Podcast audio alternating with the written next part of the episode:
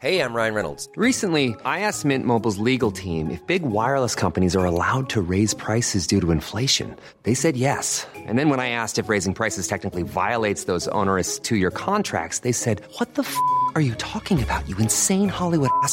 So to recap, we're cutting the price of Mint Unlimited from $30 a month to just $15 a month. Give it a try at mintmobile.com slash switch. $45 upfront for three months plus taxes and fees. Promo rate for new customers for limited time. Unlimited more than 40 gigabytes per month. Slows. Full terms at mintmobile.com.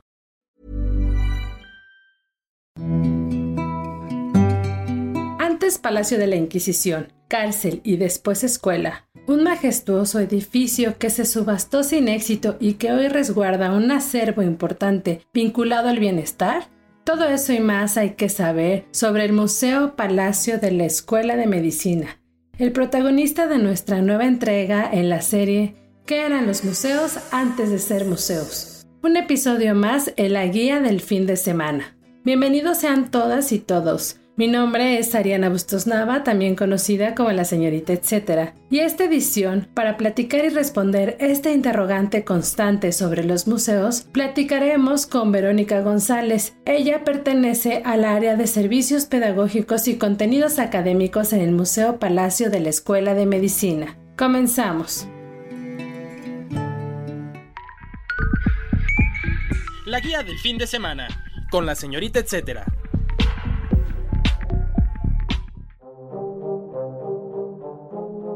Los museos antes de ser museos? Verónica, el Museo Palacio de la Escuela de Medicina se distingue por muchas cosas y una de ellas, antes de entrar, es su localización. ¿Podemos empezar la charla por ahí? Cuéntanos, para ponernos en contexto, ¿qué acontecimientos importantes sucedieron en la zona donde se ubica el museo? El Palacio de la Escuela de Medicina se encuentra en la Plaza de Santo Domingo, que se le ha considerado desde el siglo XVI como la segunda plaza más importante de la Ciudad de México, obviamente seguida del Zócalo o la Plaza Mayor, donde se encuentra el Palacio de Gobierno y la Catedral. Esta plaza tiene edificios muy importantes. En el siglo XVIII estaba aquí la iglesia que sigue en pie con lo que fue el convento de Santo Domingo. Luego tenemos también lo que ahora es la SEP, anteriormente fue la Real Aduana, y también estaban los portales de los evangelistas, que eran este espacio donde la gente que no sabía leer ni escribir traía ya fuera su carta o lo que quería dictar para que personas que a eso se dedicaban escribieran o leyeran las cartas. ¿Qué estilo arquitectónico tiene y por qué se le llama palacio?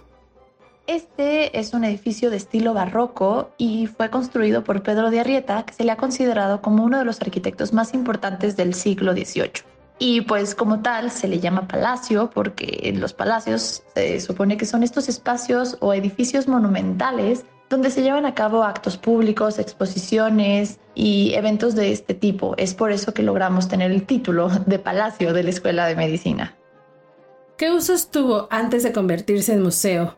¿Qué espacios se mantienen como desde sus orígenes y qué sitios dentro encuentran una sincronicidad en los usos que tuvo y tiene? Hablar sobre los espacios y la transformación que han tenido creo que es muy interesante en este museo, ya que tenemos una rica historia y completamente distinta. Por ejemplo, en la primera etapa, cuando fue Palacio de la Inquisición, esto era el espacio donde se llevaban a cabo los tribunales o los autos de fe. También había un espacio que eran las cárceles de la Perpetua, donde se encerraba a los herejes que eran juzgados por los inquisidores. Además, para seguir hablando de los espacios, creo que hay una historia del siglo XIX que les puede interesar. Cuando la Inquisición acaba en 1820, el edificio formó parte de las propiedades del arzobispado y este, para no tener que hacerse cargo y mantenerlo, intentó subastarlo, pero curiosamente no hay compradores para este espacio. Y esto es interesante porque comenzó a circular en ese siglo la leyenda negra de la Inquisición, donde al final se creía que aquí había incluso fantasmas y pues que era un edificio que estaba maldito por la propia función que había tenido. No va a ser hasta 1854 que los doctores, personas con una mente científica, que no eran supersticiosos, decidieron aprovechar este espacio para crear aquí una escuela. Y curiosamente podríamos hacer este contraste de las funciones originales y después a la cual se convierte. La función de la Inquisición podría ser castigar al cuerpo para salvar al alma y los doctores toman ese concepto diciendo que ellos también van a tratar de, de salvar al cuerpo y al alma de las personas por medio de una formación integral de la medicina Entonces era una manera en que ellos trataban de conectar la función original sin estos este, conceptos supersticiosos y aprovechaban un espacio que al final era ideal para crear aquí una escuela. Como dato curioso aparte, se agrega un tercer piso, entonces este edificio era mucho más grande de lo que hoy tenemos. Eh, por ahí de los 60, de 1960, es una restauración en el centro y ese tercer piso va a desaparecer para mantener la estructura original del siglo XVIII. Pero cuando fue escuela, esto incluso fue más grande de lo que tenemos hoy en día. ¿Cuándo se convirtió en museo y qué salas permanentes hallaremos? Además, ¿qué podemos encontrar en ellas? El museo fue inaugurado el 22 de diciembre de 1980 y es interesante pensar este espacio como un museo universitario, ya que depende de la Facultad de Medicina de la UNAM. Eh, casi todo el acervo que se tiene pertenecía a la antigua Academia de Medicina y es así como por medio de otras adquisiciones y donaciones de médicos importantes en la medicina de México es que se conjunta el acervo que hoy en día se expone. El museo cuenta con 18 salas que contienen objetos súper variados y únicos. Por ejemplo, tenemos una sala dedicada a la medicina antigua o prehispánica, donde se hace un desarrollo cronológico de la evolución de la medicina y el cómo la concebían dentro de su manera de ver el mundo. También se tiene una sala de medicina virreinal y de eso podemos pasar a salas como la de embriología, donde se tiene una línea del tiempo de embriones y fetos reales, donde el visitante puede observar de manera directa el desarrollo del cuerpo humano dentro del vientre materno. También tenemos salas como la de herbolaria, donde se encuentra un códice una reproducción de un códice que se llama Códice de la Cruz Badiano, que al final representa las plantas que se tenían en la época prehispánica y se mencionan los usos medicinales de cada una de ellas. También hay salas enfocadas en especialidades como la de oftalmología y la de otorrinolaringología, histología, fisiología y muchas otras más. También hay una sala muy interesante que tiene ceras, modelos en cera del siglo XIX para que se pueda estudiar la anatomía del cuerpo humano y la evolución a lo largo del tiempo. El dato, etc. El edificio del actual museo fue sede temporal del arzobispado de la ciudad y también de la Lotería Nacional. Además fue una escuela primaria e incluso un cartel militar.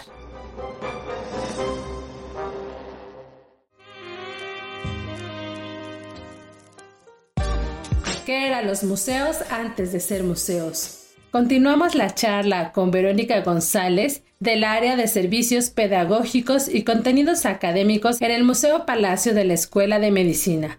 Verónica, ¿qué otro tipo de exposiciones y actividades promueven en este recinto? Sobre las exposiciones tenemos dos partes. Por un lado está la exposición permanente, que serían estas 18 salas dedicadas a la difusión de las ciencias médicas y la historia de la medicina en México. Y por el otro lado están las exposiciones temporales, donde se tienen exposiciones de arte contemporáneo. Hay un programa muy interesante en el cual se invitan artistas contemporáneos a un proyecto que se llama Diálogos con la colección, donde utilizan como fundamento la colección del museo para crear obras y pueda haber este diálogo contemporáneo con las piezas históricas y las producciones artísticas del momento. Sobre actividades culturales tenemos muchísimas, para hablar de algunas de ellas, por ejemplo, tenemos cada miércoles último de mes las noches de museos, donde nunca nos lo perdemos. También tenemos muchas exposiciones, coloquios y actividades relacionadas con la medicina y también con la cultura. Se llevan a cabo obras de teatro aquí dentro del espacio. También tenemos visitas guiadas y talleres pedagógicos para el público que nos visita. Y algo que es muy importante que siempre promovemos es la gratuidad de estos eventos. No se cobra un peso para que todas las personas que quieran venir al espacio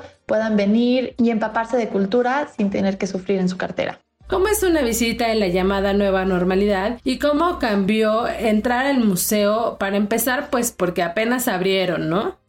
Algunas cosas han cambiado con la nueva normalidad.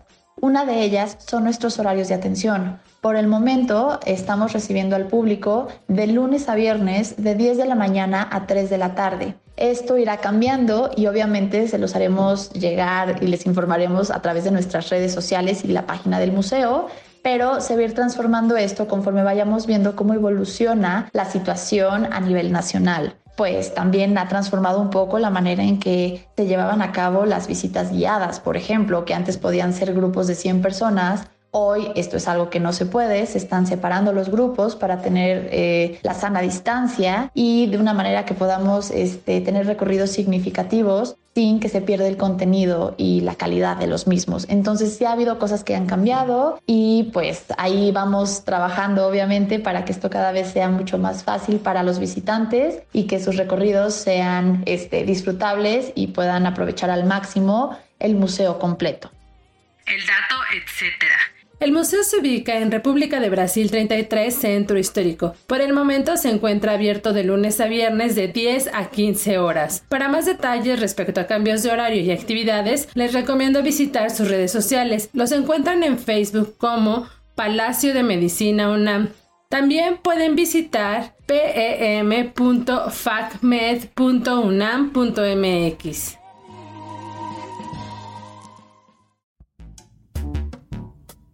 La guía en segundos. Estas son algunas de las recomendaciones que encontrarán en la guía del fin de semana, versión web e impresa en El Sol de México. Harry Potter en el Muham.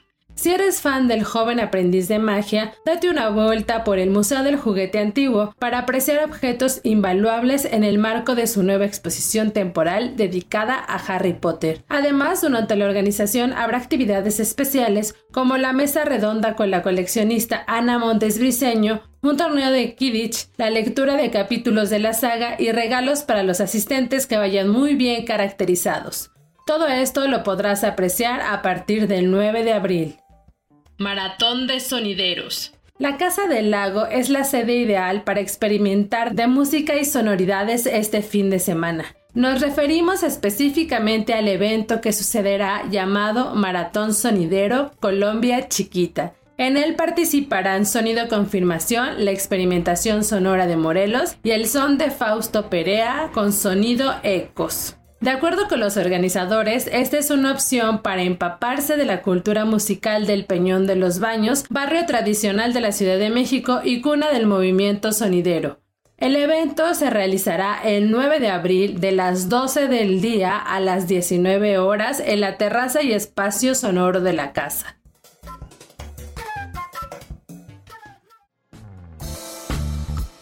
Llegamos al final de este episodio especial, una entrega más de ¿Qué harán los museos antes de ser museos? Recuerden que estoy pendiente de sus comentarios en mis redes sociales. Me encuentran en Instagram, Facebook y Twitter precisamente como la señorita etcétera. Antes de cerrar esta edición, quiero agradecer profundamente el apoyo en producción a Natalia Castañeda. Si tienen algún comentario o sugerencia sobre este espacio, los que se generan desde la Organización Editorial Mexicana, pueden escribirnos al correo podcast.om.com.mx. Gracias por escuchar y hasta la próxima entrega.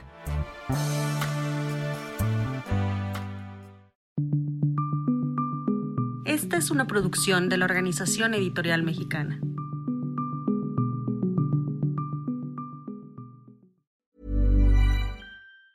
Ever catch yourself eating the same flavorless dinner three days in a row? Dreaming of something better? Well, HelloFresh is your guilt-free dream come true, baby. It's me, Kiki Palmer. Let's wake up those taste buds with hot, juicy pecan-crusted chicken or garlic butter shrimp scampi. Mm. Hello Fresh. Stop dreaming of all the delicious possibilities and dig in at HelloFresh.com. Let's get this dinner party started.